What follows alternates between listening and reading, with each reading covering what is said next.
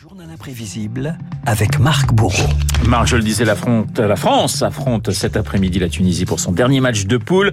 L'occasion de s'intéresser non pas aux joueurs mais aux sélectionneurs. Didier Deschamps, ce n'est pas seulement un virtuose du football, c'est aussi une certaine maîtrise de la langue française.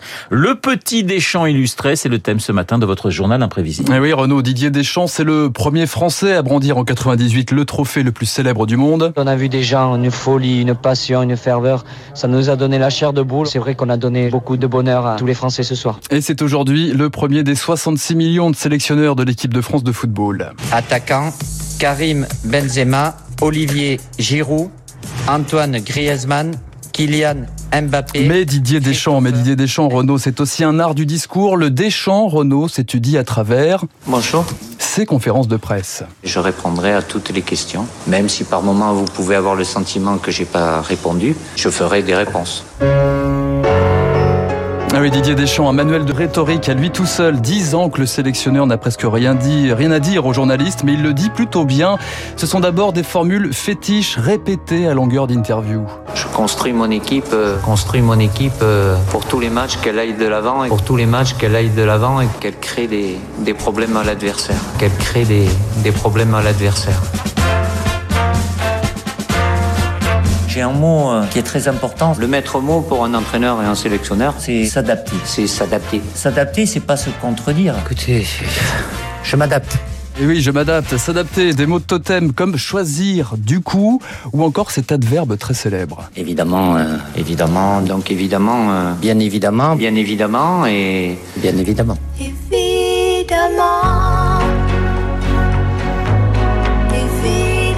Ah oui, de toute évidence, Didier frôle la tautologie des réponses creuses, des affirmations qui tombent de sens et n'apportent pas plus d'informations que la question. Deschamps, le roi de la passe en profondeur, pour évacuer une question qui dérange, écoutez ce petit florilège. Chaque expérience, il y a quelque chose à retenir dans le positif ou dans le négatif. Les cas particuliers, ils sont tous euh, différents. Vous savez, on apprend tous les jours. hein. À partir du moment où les joueurs, j'ai pris la décision de les mettre dans la liste, c'est qu'ils sont euh, aptes. Ah Bah oui, ça tombe de sens. Deschamps, c'est enfin le champion du monde de l'oxymore jusqu'à l'excès. Tout évolue. Et rien n'évolue des fois. Ah, c'est une décision forte que t'as prise, hein, en refusant de sélectionner Benzema pour l'Euro. Ben, merci Pierre.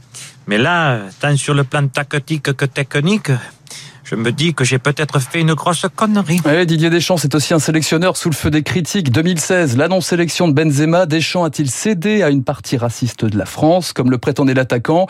C'est oui pour Eric Cantona. Réponse du sélectionneur. Attention à l'euphémisme. En vouloir, ce serait un faible mot du gars. Je D'accord. peux pas oublier. Et puis Deschamps euh, distribue aussi des tacles lorsque Samir Nasri conteste sa non-sélection chez les Bleus.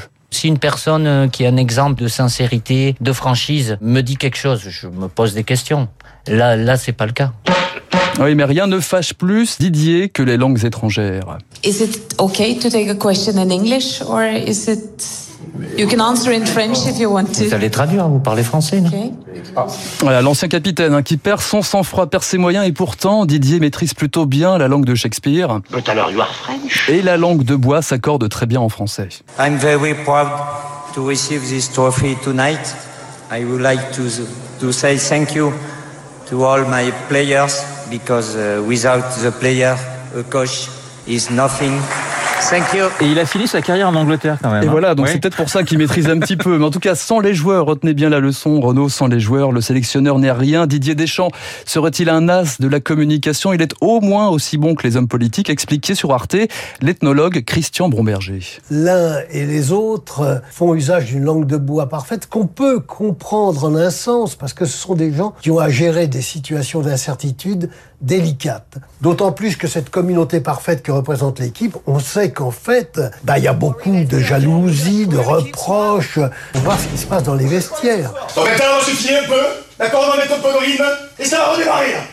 Et ça va redémarrer. Je sais même pas de quoi on peut parler. Je sais même pas de quoi on peut parler, mais je l'aurais fait. Et il se murmure, Renaud, que Deschamps dans les vestiaires n'aurait rien à envier aux colères homériques de Bernard Laporte. Les apparences sont trompeuses. Ça, c'était donc. un match du tournoi des Six Nations contre l'Italie. Vous avez une, une encyclopédie Mais non, mais je, je m'en souviens encore. Les apparences sont trompeuses, donc Renaud Deschamps, le champion du monde sur le terrain et dans le vestibule, ne parle en vérité qu'une seule langue, celle du résultat.